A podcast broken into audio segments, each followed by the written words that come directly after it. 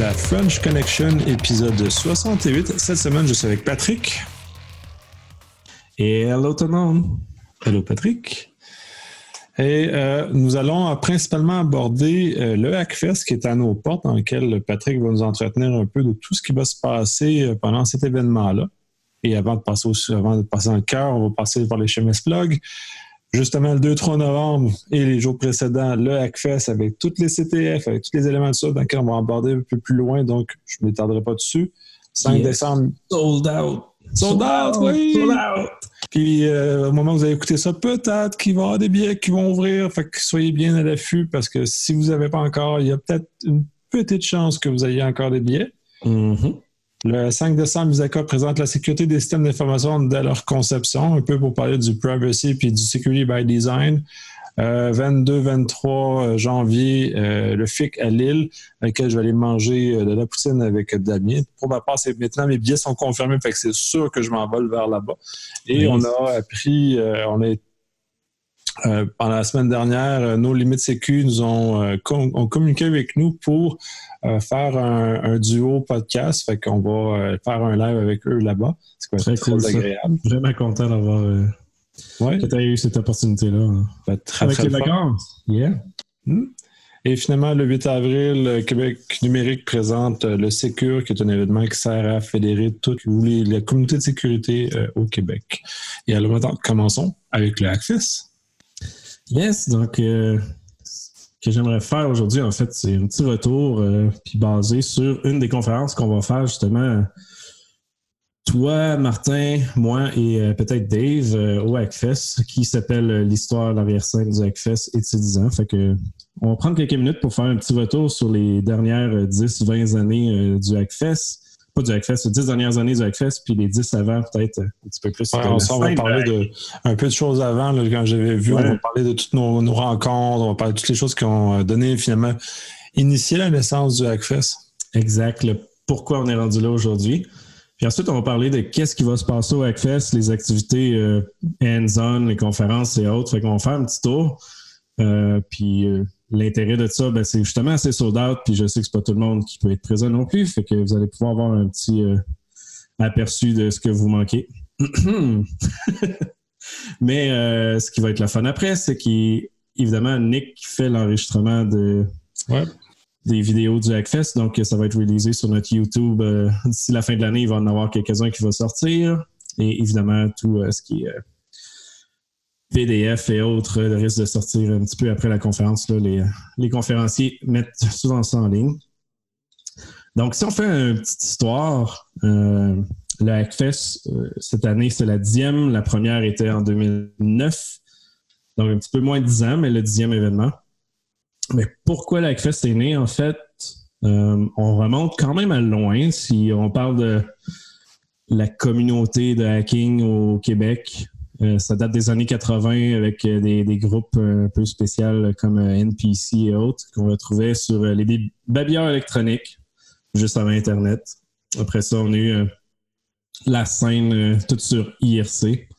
Donc, on avait beaucoup, beaucoup de monde, en fait, du Hackfest proviennent de ce, de ce monde-là, qui aujourd'hui est remplacé par Slack avec des graphiques et des GIFs. Mais c'était la même chose dans le temps, right? Fait dans ce temps-là, euh, le concept était beaucoup de faire des magazines en ligne, en texte, en version euh, .txt. Euh, il n'y avait pas vraiment de conférences. On parle de fin années 80, début années 90.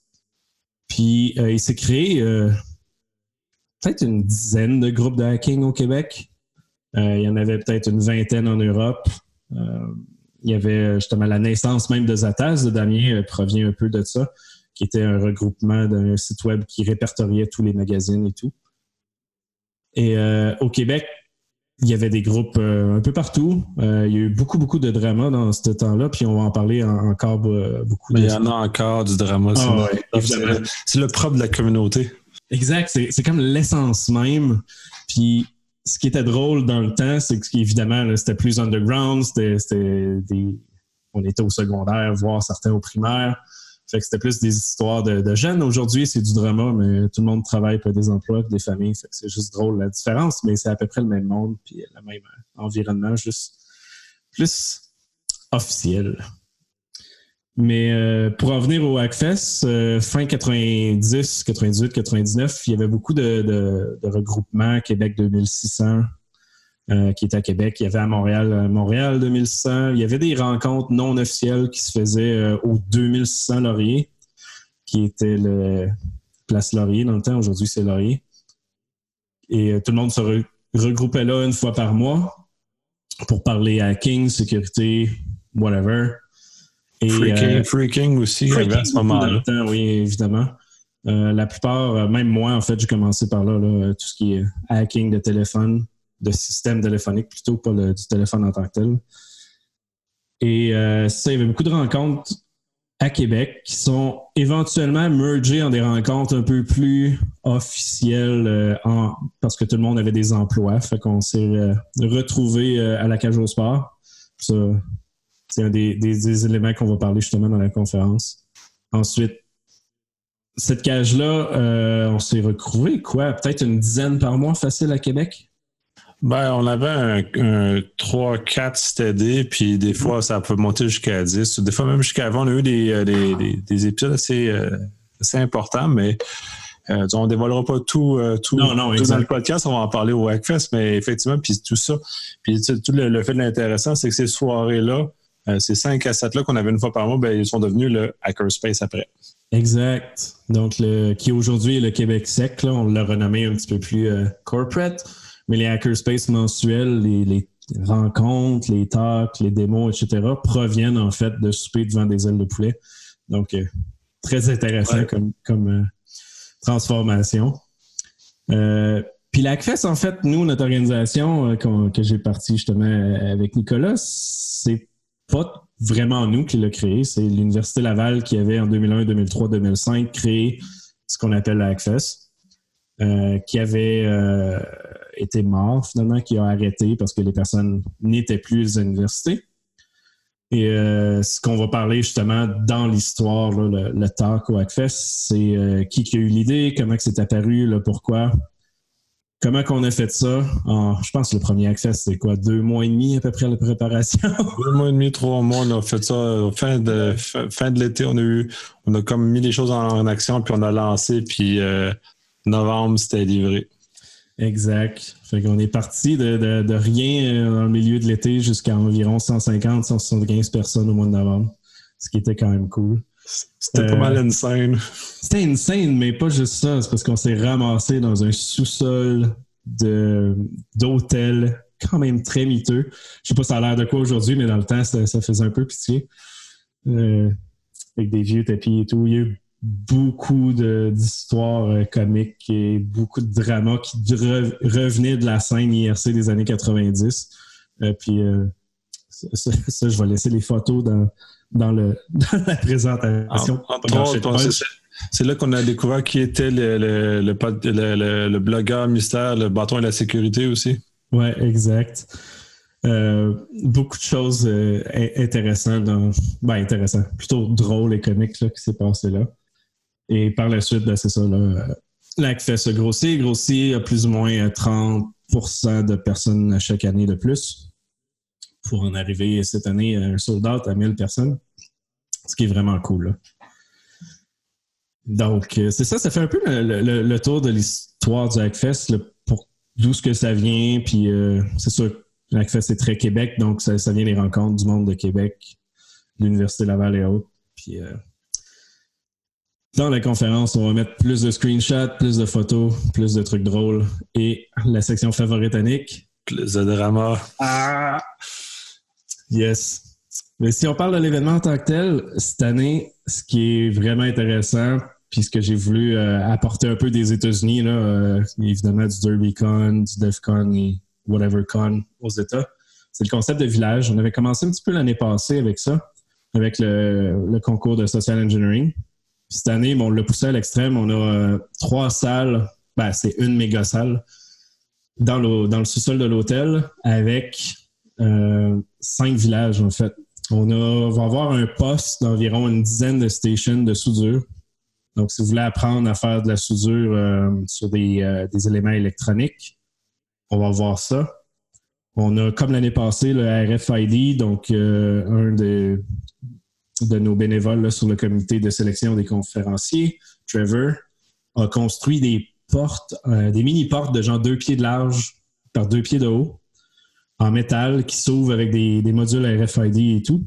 il y en avait quelques-uns l'année passée, mais là, il a upgradé euh, son équipement, je pense. De, il l'a doublé ou triplé. Là. Fait qu'il a acheté tous les nouveaux euh, Proxmart, la nouvelle version 4.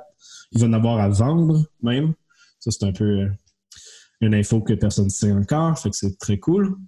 Et en même temps, il fait l'Internet des objets, le IoT il fait un CTF de ça. Donc, il va avoir des objets IoT, des modules, genre des cartes réseau, des caméras, etc., que la personne qui trouve le plus gros bug dessus va remporter un prix. C'est comme un CTF sur les deux jours du Hackfest. On a du hardware hacking, c'est un peu une introduction à 101, euh, faire euh, du Arduino, connecter des, euh, des LEDs, des trucs de base.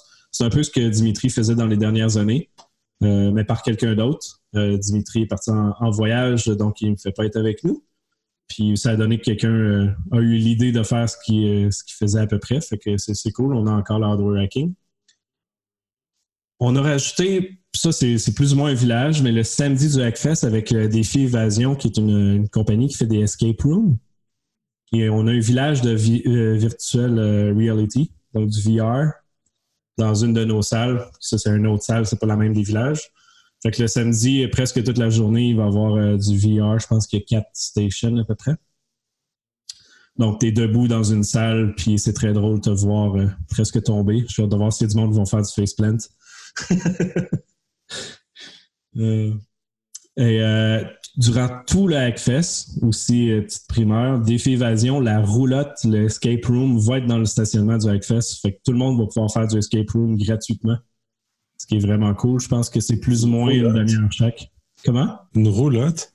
Oui, ils ont une roulotte mobile, un genre de, 45 pieds, qui ont magiquement transformé dans un escape room, que tu as une porte, t'embarques dedans, puis euh, vu que c'est la semaine de l'Halloween, mais évidemment, ça va être un thème euh, horreur, je crois, ou quelque chose comme ça.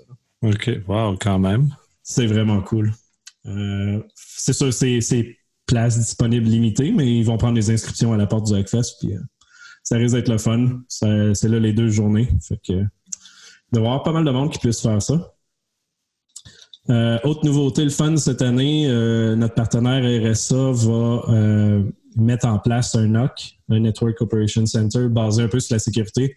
Il devrait avoir 4-5 écrans de 50-60 pouces pour montrer justement tous les logs, tout ce qui se passe sur le réseau du Hackfest au complet. C'est la même gang et le même équipement que le Black Hat NOC. Que ce qu'ils font au Black Hat aux États-Unis à Vegas, c'est la même chose, mais en version miniature, évidemment. Au Black Hat, je pense que leur salle doit faire, je euh, je sais pas, une centaine de pieds. Eux, c'est peut-être euh, deux, trois tables. c'est pas la même chose. Mais ça, risque d'être super intéressant. Vous pouvez aller voir ça, parler au monde. Puis euh, c'est dans la salle de CTF pendant les deux journées. Très cool, très cool. Fait que ça, ça fait le tour des villages. C'est comme un peu le concept, une nouveauté. Euh, puis évidemment, le Social Engineering Contest revient encore une fois cette année avec une dizaine de participants. Donc, bien hâte de voir euh, ce que ça va donner. Est-ce que ça, Social Engineering, est-ce que les noms des entreprises, ça paraît difficile d'avance ou c'est vraiment une surprise quand on arrive sur place? C'est une surprise live, euh, surtout pour pas que ces entreprises-là fassent de la publicité massive à tous les employés pour dire qu'on va le faire, évidemment. il y avait eu beaucoup de, de personne qui a eu peur l'année passée des entreprises qui ont eu la chienne carrément. On avait euh, reçu beaucoup d'entreprises qui nous écrivaient pour dire euh, vous pouvez pas faire ça ou on va avertir tous nos employés. Puis il y en a qui l'ont fait, ils, ont, écrit à tous leurs employés, etc. Euh, mais tout ça pour dire que c'est 100% légal. C'est un appel téléphonique à quelqu'un, puis quelqu'un te dit des choses qui sont légales. C'est comme, pareillement, vous écoutez un podcast, puis c'est pas mal la même chose. On se parle entre nous autres. Ah, tout à fait. Là, mais c'est ça. Mais c'est sûr que les gens ont beaucoup peur de ça. Mais est-ce qu'il y a des. Mais beaucoup, beaucoup peur au Québec, c'est le. Je suis surpris du nombre de personnes qui en font dans leur job puis qui ont euh, une chienne totale. C'est des pentesters, sont bons, sont capables de faire ça. Puis au Hackfest, ils veulent pas s'essayer. Ils ont une peur incroyable du résultat de ça. Ouais. mais le monde a peur de ce que. Ouais, c'est un peu. Euh, d'aller sur la place publique au Québec est une difficulté certaine, parce qu'il y a beaucoup de gens qui en parlent. je comprends, puis je suis aussi par une partie de cette peur-là. Mm-hmm. Mais l'objectif, parce qu'il y a un objectif d'éducation pour tout le monde avec, avec ce, ce concours-là. Le, le, concours, c'est la sensibilisation au social engineering qui est une des attaques les plus sévères et les plus utilisées pour entrer dans les entreprises. Être un humain, on fait ça constamment. Quand on négocie avec les gens, ça fait partie de, d'être un humain. Donc, c'est savoir comment on articule ça dans un contexte de sécurité. Exact. C'est de voir la facilité ou euh, certaines fois la difficulté, parce qu'il y a des participants qui n'ont pas du tout réussi l'année passée. Mais la facilité que souvent le, contexte ou euh, la manière que l'humain approche des communications va donner toute l'info euh, que l'autre veut que va lui demander. Oui, puis ça, il faut comprendre. Surtout, on est dans une époque de fake news, des choses comme ça. Il faut qu'on soit conscient de ce qui se passe pour être capable de se défendre et correctement face à ce genre de choses-là. C'est maintenant, c'est le nerf de la guerre, on n'a plus le choix. Là. On peut plus se cacher la tête en dessous dans, le sable. Exact. Puis, tu sais, il faut être réveillé puis alerte. Puis le, concours veut montrer ça. On va réaliser un rapport après pour montrer quelle technique a été utilisée, combien d'entreprises euh, se sont fait avoir. On nomme jamais les entreprises, là, évidemment.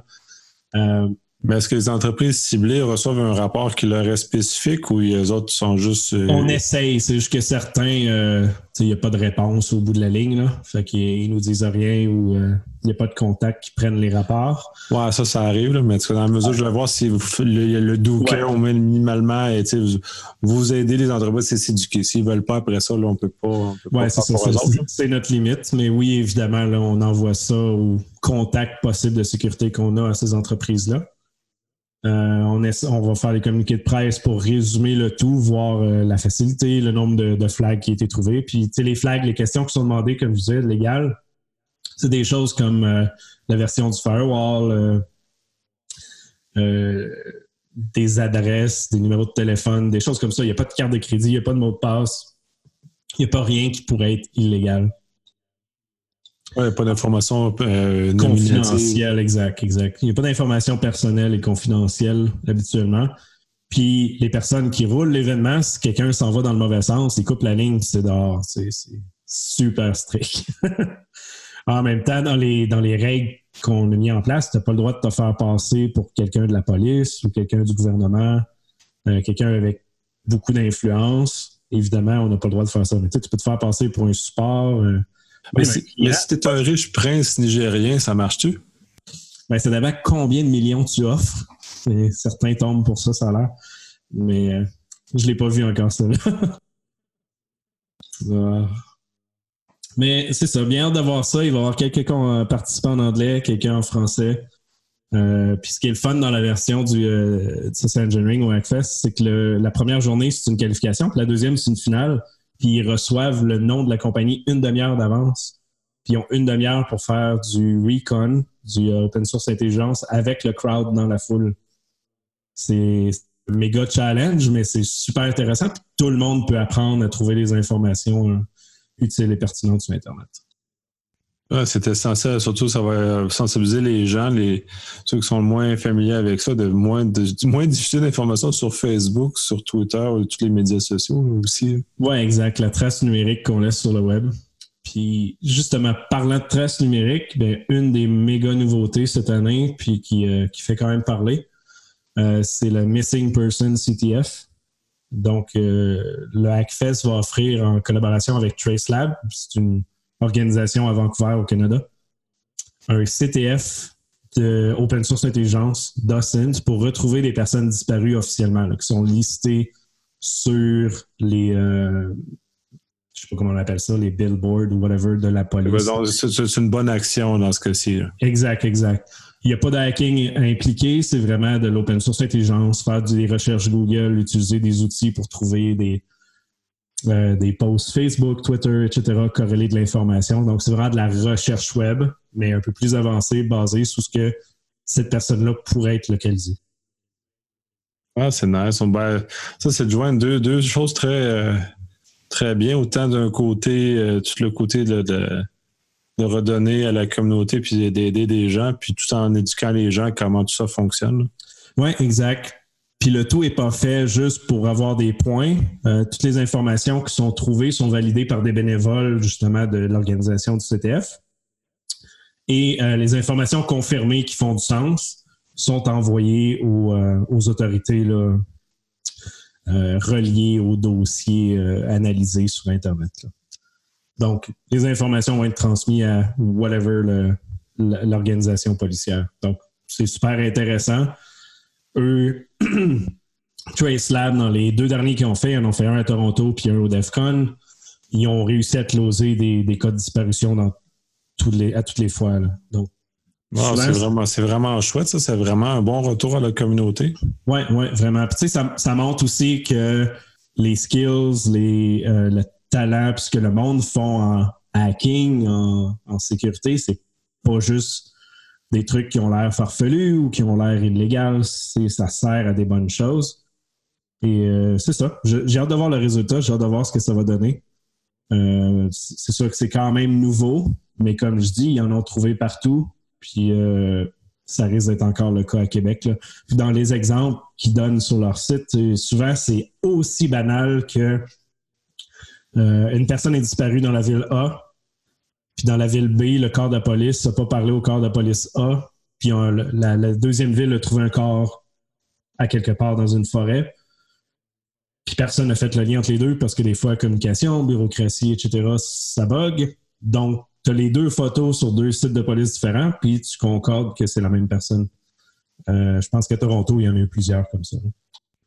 Donc, de retrouver un corps mort, c'est un peu moins intéressant comme, conclusion, mais n'empêche, au moins, ça, vient résoudre un. Ça, donne un closure à la famille, évidemment. C'est pas la solution que tu veux, mais je veux dire, des fois, ça arrive, les personnes disparues, c'est ça qui est arrivé. Euh, il y a eu beaucoup de cas de fugue, évidemment, que les personnes ont retrouvé des posts Facebook ou d'une autre identité similaire, pas le même nom, mais presque, puis les photos sont pareilles la personne dit Hey, je suis à telle place avec tel ami, finalement, ils sont pas si loin, ils sont juste en fugue. Euh, donc, c'est des genres de choses qui peuvent être trouvées. On espère aussi peut-être avoir la collaboration des, forces policières un peu plus que présentement. Il n'y a rien d'officiel. Euh, ça se peut qu'il y ait des officialisations, mais on verra ce que ça donne. C'est bon. Je vois que tu vous ramenez le Brand Fuck. Yes. Euh, le concours de Vince, Vin, qui est un peu basé sur le, le badge euh, contest, badge CTF au DEFCON, qui est un, énigme finalement très compliqué qui fait plus ou moins de sens parfois. Du moins, quand je check les solutions, c'est vraiment hardcore. Euh, c'est des énigmes qui sont partout dans l'événement, que ce soit sur la lanière, les, badges, euh, des feuilles dans l'événement, sur le site web et autres. Il y a des indices partout, partout dans l'événement. Et les deux, trois dernières années, je pense qu'ils ont tous été résolus à peu près euh, une heure avant la fin de l'événement, ce qui est quand même cool. Effectivement, c'est un peu l'esprit du Hackfest aussi, ça. Mm-hmm. exact, exact. Puis, tu sais, dans les CTF, on en a, euh, si je compte, on en a six cette année. Donc, euh, c'est pas. Il y a le Hackfest CTF, le CTF officiel qui a lieu, mais il y a le Missing CTF, on a le Brainfuck, on a le, party du Hackfest euh, qui a été euh, sponsorisé, c'est le du Proprio Party cette année, qui va contenir le CTF Beginner et avancé de Security Innovation. le avancé risque d'être vraiment cool. C'est basé un peu sur les concepts de smart contract et autres. Donc, ça devrait être intéressant. Et le retour encore de l'OASP qui fait une qualification et une finale commentée, très drôle, sur écran de, des personnes qui font la finale du CTF toutes leurs erreurs, leurs bons coups sont faits euh, devant écran. C'est généralement très apprécié là, euh, vers 10 heures le samedi soir. Très comique, oui, effectivement. Oui, oui, exact. Il y a plein de belles photos et de vidéos de ça euh, sur YouTube, puis on les aime bien. Finalement, dernier petit point, ben, c'est les formations. évidemment, sont fermées, il n'y a plus de place. Mais dans les formations intéressantes, cette année, on a eu un employé d'HackerOne, en fait deux, je crois, qui offre un web hacking basé sur le bug bounty, parce qu'évidemment, ils sont dans la communauté HackerOne. Donc, c'est tout du web hacking, mais basé sur les bugs les plus populaires dans les bug bounty. Euh, après ça, on a le retour de CSC qui offre l'assembleur pour le reverse engineer. et le cours euh, qu'on a créé, la sécurité 101-102, avec notre bénévole Claude. Et encore une fois, après, je pense qu'il est sold out, le cours de sécurité 101-102. J'avais un peu la chienne qu'après quoi, je pense que ça fait six ans qu'on fait ça, plus ou moins. Je me suis dit peut-être que l'événement va pas l'événement, mais les inscriptions à cette formation-là n'auront plus lieu d'être. Mais non, j'ai tout à fait tort. Euh, on a toujours, toujours des, personnes intéressées à commencer en sécurité plus technique, puis ça fonctionne. Donc, euh, c'est rassurant en soi pour qu'une relève se forme parce que tu le vois comme moi, la relève est quasi inexistante. On est juste, c'est ça qui est l'ironie, on est juste les, les, les, les vieux de notre gang, puis après ça, c'est comme un vide euh, sidéral, puis purier. Ouais, exact. Il y a comme, il y a deux, trois petites vagues après nous autres. la gang de IRC qui était bizarre dans le temps. Après ça, tu as une mini quelques groupes de personnes de cégep université. Tu as eu, je pense, à quelque part des groupes de hacking sur Facebook, mais ça n'a pas duré longtemps. Je veux dire, ils se sont fait spotter, je pense. Ça sur Facebook. Ouais, ça se peut, ou ils sont peut-être sont peut-être enfermés maintenant dans des barreaux, mais dire de, de notre gang dans lequel on était, on a fait partie un peu de la gang IRC, par ailleurs. Oui, oui, tout à fait. Mais euh, de tout cela, avec les espèces de rencontres informelles de 2600, tout ça. Euh, et après ça, il n'y a plus tant que ça, il n'y a plus de groupes organisés. C'est sûr non, le concept communauté sécurité au Québec, euh, je dirais à part la Hackfest, qu'on crée des trucs à l'année longue, puis à Montréal, il y a quelques petites conférences mensuelles c'est très petit. Le, Slack du Hackfest, on l'a créé justement pour regrouper euh, le, monde à tous les jours pour se parler. On rejoint plus ou moins 500 personnes sur le Slack, peut-être une centaine qui sont actifs, euh, temps plein. Mais à part ça, euh, c'est très, très dur. Puis le, concept d'Internet, justement, avec les réseaux sociaux et tout, ça s'est très dispersé, oui, il y a beaucoup de monde en sécurité hacking, mais pas ta communauté versus ce qui était dans le temps. Tout le monde se voyait tous les mois. Il y a toujours des activités, il y a toujours des trucs. Ouais, le mot de changer, il y avait ça me, quand, du, souvenir parce que tu sais, je un punch de la présentation, c'est que quand j'organisais les rencontres mensuelles à Cage au Sport, euh, il me semble qu'il y avait comme une forme de passion, on est comme on tripait sur ce qu'on faisait, on découvrait, puis on partageait nos informations. Oui, exact. Puis même de la c'est né de cette idée de partage, puis de, de trip, tout ça. Mais au-delà du Hackfest, il n'y a plus de, de, de, de mouvement grassroots, de monde qui émerge, puis qui s'organise, puis qui tripe, qui ont du plaisir. Puis exact, parce que sais, ce que j'expliquais au début, le, le, les années 90, c'était beaucoup orienté vers des magazines électroniques. Le but était que chacun apprenait de son côté et partageait l'information. Après ça, ben, on a eu nos rencontres qui étaient le même concept. On tripait à découvrir des choses, à les partager, euh, je veux dire, on a notre projet qu'il faut finir, que ça fait quatre ans qu'on ne fait pas, notre World Driving. On faisait ça dans les années 90. Ouais, il faut, Le, relancer, ça. On va arrêter, d'avoir genre. Arrêter de le dire, hein? Je vais arrêter de, de, pousser ça en avant. On va pas l'exécuter, mais on fera ça. Euh, ouais, c'est vrai, dans le fond, le fait, euh, on était tous les deux pas mal beaucoup plus jeunes et. exact. Puis ça, c'est un exemple parmi tant d'autres, mais tu sais, fin 90, on faisait ça, on se promenait en voiture puis on scannait des réseaux sans fil. Ça existe très peu aujourd'hui. Il n'y a pas de, de, qui, qui, font des. qui s'assoient ensemble à 15 puis qui trouvent des exploits ou qui font de la recherche. Vraiment plus rare. Le concept de faire de la recherche puis l'exposer, à part de trouver des bugs web euh, à la HackerOne, des bug bounty, c'est très peu ces, ces jours-ci.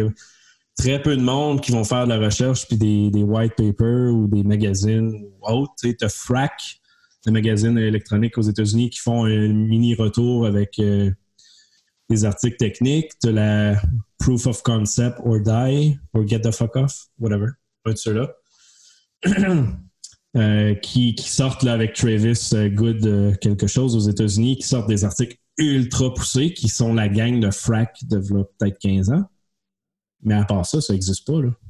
Ouais, mais c'est ça, c'est mort avec le web. Moi, la, perception que j'ai eue, c'est qu'à l'arrivée du web, toute cette communauté-là s'est dissipée. C'est toute la communauté électro, euh, hacking assembleur, C, dans laquelle je faisais partie un peu. J'étais plus du côté assembleur C, j'étais moins électro.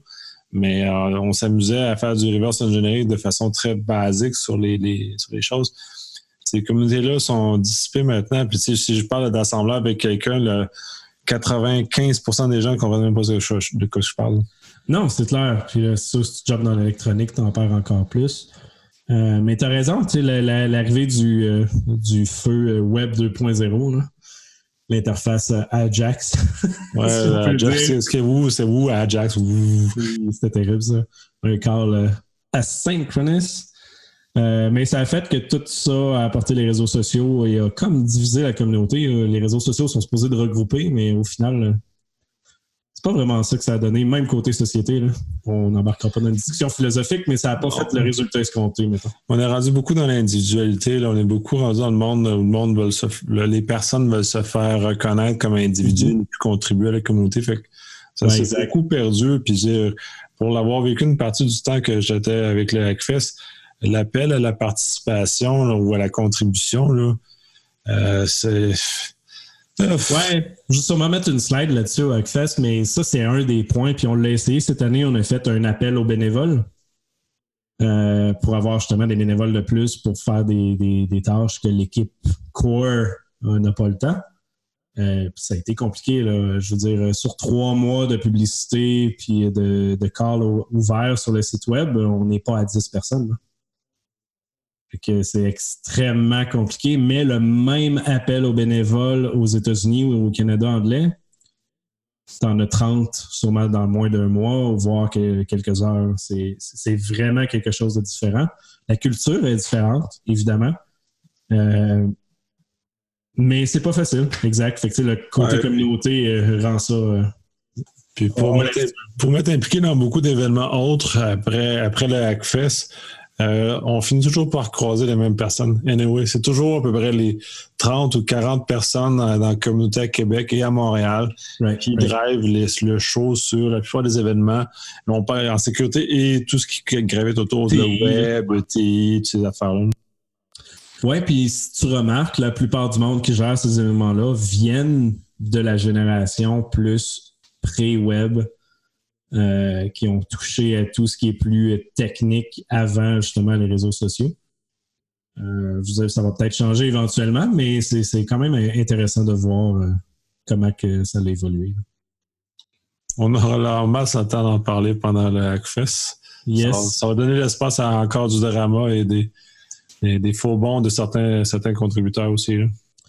Oui, oui, tout à fait. Puis on, on va pouvoir en discuter plus. Puis c'est ce qui va être le fun dans la conférence, c'est qu'il va y avoir beaucoup de photos et screenshots. Donc euh, ça risque d'être euh, plus interactif que juste nous écouter présentement à la voix. Mais euh, ça risque d'être le fun. J'ai hâte de voir le monde dans, la foule. Puis j'ai même des personnes que ça fait plusieurs années que j'ai pas vu que j'ai invité à cette présentation-là qui ont accepté finalement.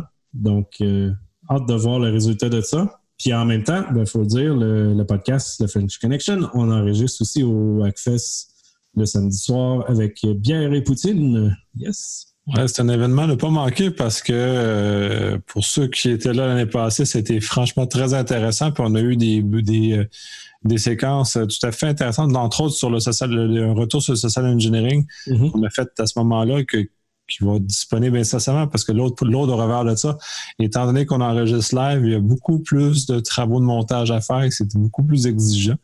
Donc, tout ce qui se dit dans la salle n'est pas répété ensuite nécessairement sur les internets. Mais censure tout ce que je dis. non, pas tout ce que tu dis. J'en sais principalement plus que ce que je dis moi que ce que les autres disent.